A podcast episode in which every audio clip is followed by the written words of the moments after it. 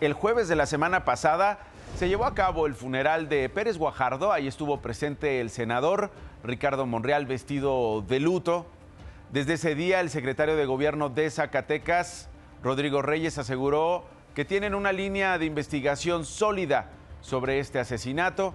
En solo cuatro días, insisto, dos integrantes de la familia Monreal en Zacatecas han sido asesinados sobre el caso de Jorge Antonio, hijo de Juan Monreal, primo hermano del gobernador David Monreal y del senador Ricardo Monreal.